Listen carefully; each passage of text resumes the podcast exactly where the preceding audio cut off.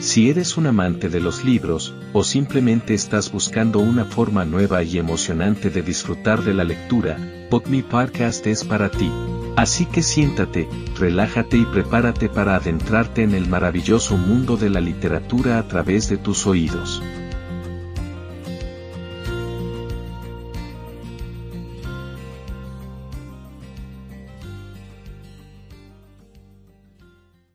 Capítulo 4. La curiosidad no mató al gato, sino que le volvió más listo. Prefiero que mi mente se abra movida por la curiosidad a que se cierre movida por la convicción. Harry Spence. No cabe duda de que todos podemos tomar decisiones basadas en la curiosidad o basadas en el miedo. Sin embargo, el ser humano ha llegado donde está mucho más gracias a su curiosidad que a su miedo. Quien no es curioso nunca se aventura más allá de lo conocido y se encadena así a una percepción muy limitada de la realidad. Es importante recordar que pertenecemos al 0,01 de las especies que alguna vez poblaron el planeta y que siguen vivas. En nuestra capacidad de adaptación a los enormes cambios que experimentó la Tierra desde que aparecimos en África, hace algo más de dos millones de años la curiosidad jugó un importantísimo papel. En época de sequía nos atrevimos a salir del territorio que nos había dado confort y seguridad, el bosque húmedo, y nos adentramos en la seca y desconocida sabana africana. Nuestros primos, los Paranthropus no lo hicieron y por eso se extinguieron. Hace un millón de años, el Homo erectus, también en África, Exploró los océanos y llegó a lugares tan distantes como Australia.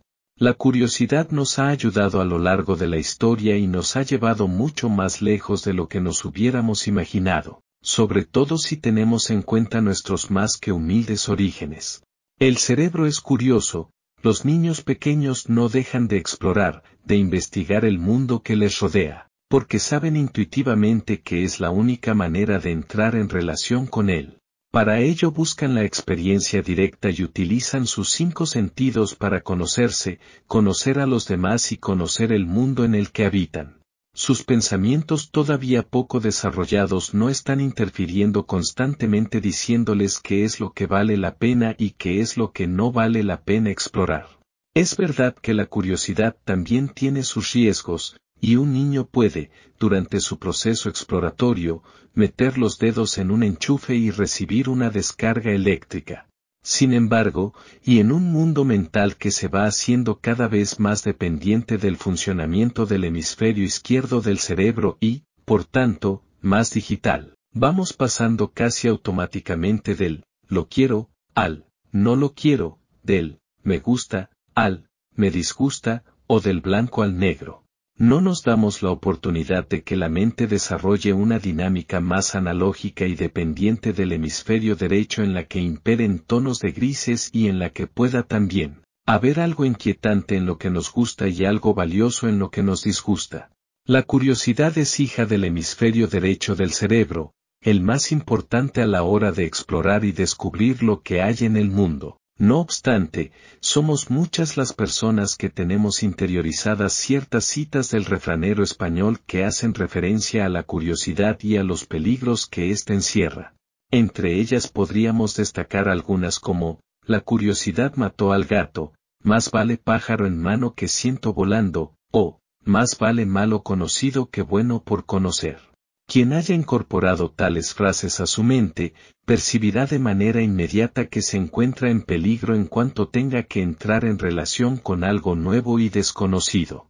Por eso, estas personas se aferrarán a lo que conocen, a lo que controlan, a aquello que les es familiar y a lo que en su conjunto denominamos la zona de confort.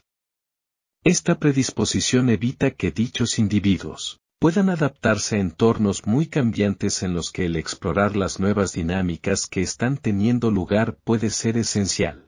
Fue de esta manera, llevado por su curiosidad y su necesidad de explorar, como el Homo habilis evolucionó al Homo erectus y este, con el tiempo, al que hoy se conoce como Homo sapiens sapiens, del cual procedemos todos los seres humanos.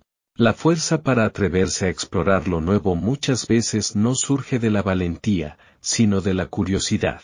De hecho, la curiosidad vence al miedo con más frecuencia que la propia valentía. La curiosidad forma parte de nuestra naturaleza, pero en muchos de nosotros está completamente atrofiada. La persona que es curiosa se hace preguntas ante lo que le sorprende. La que es curiosa mantiene su capacidad de asombro y frente a aquello para lo que no tiene una explicación emprende su propia investigación. La curiosidad está, además, conectada a la creatividad. Einstein, con tan solo 11 años de edad, se hizo una pregunta cuando iba montado en su bicicleta. ¿Qué pasaría si fuera en mi bicicleta a la velocidad de la luz y encendiera el faro? Se vería. Durante diez años reflexionó sobre la pregunta y el resultado fue su famosa teoría de la relatividad en la que de manera sorprendente nos muestra una nueva relación entre la velocidad, el tiempo, el espacio, la masa y la energía. Parece ser que el físico se enfadaba cuando le decían que había logrado sus descubrimientos gracias a su capacidad para razonar, gracias a su lógica.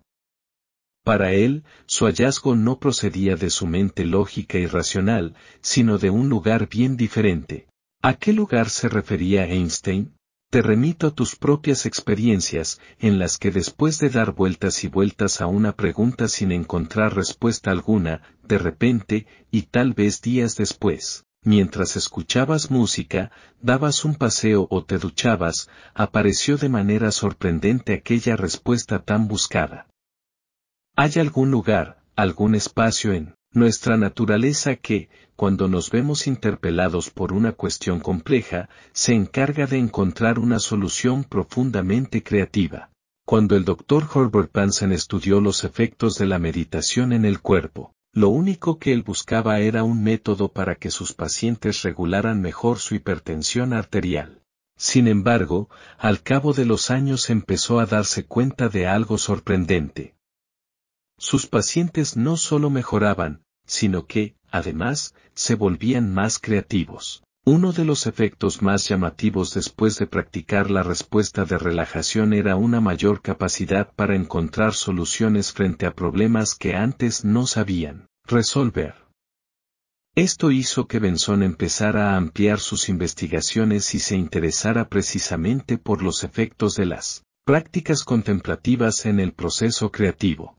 Yo diría que la curiosidad es el elemento nuclear del Mindfulness, y lo es porque es lo que nos lleva a explorar con verdadero interés y capacidad de asombro lo que hay más allá de la forma tradicional de relacionarnos con nosotros mismos, con nosotros y con el mundo.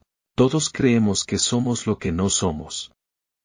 Además, creemos que los demás son como les vemos y que el mundo es como lo percibimos. ¿Qué pasaría si tuviéramos un profundo error de percepción y estuviéramos mirando a través de unas gafas capaces de distorsionar por completo la visión de todo aquello que contemplamos? Para convertirse en un observador de sí mismo, de los demás y del mundo hay que tener una mentalidad de principiante, de alguien que reconoce que no sabe y que quiere saber. Y esto no es posible sin el interés que despierta la curiosidad. En el Mindfulness, este espíritu curioso está presente durante toda la práctica y uno no juzga la experiencia que está teniendo como buena o como mala, como agradable o desagradable, como correcta o incorrecta o como deseable o indeseable. El practicante de Mindfulness no lleva puesto el gorro de juez que dictamina según unas determinadas referencias o a una particular visión del mundo, sino que lleva puesto el gorro de explorador. Por eso, incluso si durante la práctica del mindfulness tiene una experiencia incómoda, no la etiqueta como desagradable, sino que la observa, con curiosidad en un intento por conocer su verdadera naturaleza. Todo, absolutamente todo, se explora y contempla con el mismo interés, sin apegarse a lo que resulta agradable y sin mostrar aversión hacia eso que se experimenta como desagradable. Y por eso también quien lo practica poco a poco va librándose de las redes de la mente dualista con sus apegos a lo que gusta y sus aversiones a lo que disgusta. La práctica del mindfulness tiene un impacto evidente en la persona, salud, energía, vitalidad. Ya lo hemos visto a través de las investigaciones de Herbert Benson y profundizaremos más en ello cuando estudiemos las llevadas a cabo en la Clínica de Reducción del Estrés, adscrita a la Universidad de Massachusetts y las realizadas por un grupo de notables científicos, pioneros en el campo de la neurociencia contemplativa. Claridad mental, sabiduría, creatividad. Esta capacidad para ganar perspectiva ante situaciones complejas y encontrar una forma eficiente y creativa de actuar en medio de ellas es algo que se desarrolla en gran medida, con la práctica del mindfulness. Gozo, alegría, entusiasmo. Se trata de algo que viene de dentro, no de fuera, y que, por tanto, no depende de lo que uno posea o deje de poseer o del estatus profesional que se haya alcanzado. Se trata de algo mucho más profundo y sutil que genera un profundo sentido de gratitud hacia la vida. Serenidad, ecuanimidad, paz, equilibrio interior. Ya vimos en el capítulo anterior a través de la metáfora en la que echábamos una solución amarga en un recipiente con agua como el mindfulness ayuda a convertir un vaso de agua en un contenedor de 10 litros. Por eso la persona que ha interiorizando el mindfulness se mantiene mucho más equilibrada en medio de la tempestad. Los griegos hace 25 siglos llamaban a esta capacidad ataraxia y nosotros en el siglo XXI lo llamamos resiliencia, empatía, compasión y grandeza de corazón. A través de la empatía y de la compasión entendemos el sufrimiento de otras personas y nos sentimos movidos a hacer algo para mitigarlo. En la compasión se puede ser muy duro con una conducta sin por ello atacar, despreciar, humillar o avergonzar a quien la ha llevado a cabo. La mente dualista, tan aficionada a los apegos y las aversiones, utiliza como arma fundamental el juicio, un juicio que por supuesto es el resultado de un condicionamiento previo.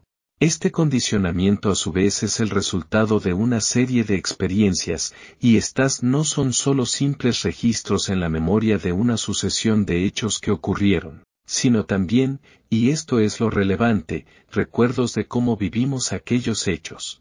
La manera en la que algo se vive depende de cómo se esté interpretando. Yo puedo vivir un fracaso con tremenda frustración porque lo evalúo como una muestra evidente de mi incapacidad. O lo puedo valorar como algo que simplemente no ha salido como esperaba y que, por tanto, me exige abordarlo de una forma diferente. A la mente dualista se la denomina también mente condicionada. Este intenta constantemente imponer sus juicios y referencias a todo lo que sucede, y por eso es incapaz de entender lo que hay más allá de su miope percepción de la realidad. Esto tiene, por ejemplo, un gran impacto en las relaciones humanas porque impide conocer el mundo de otra persona. Cuando lo que impera en nuestra vida es el juicio, qué fácil es tener una mirada superficial incapaz de comprender aquello que está teniendo lugar en un estrato más profundo. Veámoslo reflejado en una historia. En la antigua Roma había un senador llamado Casio que era duramente criticado a sus espaldas por otros senadores, los cuales, no obstante, se presentaban ante él como sus amigos. La razón por la que Casio, un hombre que siempre había destacado por su sabiduría y prudencia, era ahora tan vituperado radicaba en el hecho de que se acababa de divorciar de Helena. Su esposa no era en absoluto cualquier persona, ya que se la consideraba la mujer más bella de Roma y, además, una de las más ricas. Por si esto fuera poco, Elena le había dado al senador un hijo varón que, sin duda, seguiría los pasos de su padre. Nadie entendía cómo alguien aparentemente tan inteligente como Casio podía haber cometido semejante torpeza al separarse de aquella mujer por la que suspiraban tantos romanos. Un día, tres de los senadores más críticos con Casio estaban charlando animadamente en una de las callejuelas de Roma. Los hombres se divertían haciendo comentarios jocosos acerca del senador al que antaño veían como sabio y que, sin embargo, ahora tan solo les parecía un completo estúpido. Estaban los tres tan absortos en su conversación que no se percataron de que Casio, que casualmente estaba dando un paseo por allí y que había visto de lejos a sus tres amigos, se acercaba a saludarles. Llevado por la prudencia al parecerle que los senadores hablaban de algo reservado, Casio se aproximó con cierto sigilo para no interrumpir su charla. Ante su sorpresa, escuchó los comentarios tan duros que hacían acerca de él, aquellos a los que hasta entonces había considerado unos buenos amigos. De repente, uno de los tres senadores advirtió la presencia de Casio y, pensando que sin duda éste había escuchado gran parte de la conversación, hizo lo que pudo para salir del paso. En un intento por alertar a sus otros compañeros y haciendo frente a tan embarazosa situación, se apresuró a tomar la palabra. Senador Casio, qué alegría verte, ¿por qué no nos has avisado de que estabas aquí? ¿De qué hablabais? Preguntó Casio. Incapaz de negar la evidencia, el senador interpelado se excusó como pudo. Estimado amigo, has de comprender nuestra sorpresa y confusión al enterarnos de tu reciente divorcio de la bella Elena. No conseguimos entender cómo alguien tan juicioso y prudente como tú ha podido hacer semejante cosa. Casio no respondió, simplemente se agachó, se quitó una de las sandalias y se la entregó al senador con el que estaba manteniendo la conversación, mientras los otros dos senadores contemplaban la escena en el más completo e incómodo de los silencios. ¿Para qué me das tu sandalia, Casio? Tú simplemente dime qué te parece. El confuso senador observó aquella sandalia que Casio le había entregado y pasando sus dedos por ella notó que la piel con la que estaba fabricada era de una suavidad superior a todas las pieles de calzado que él hasta entonces había conocido. La piel, sin duda, es magnífica, de una suavidad extraordinaria.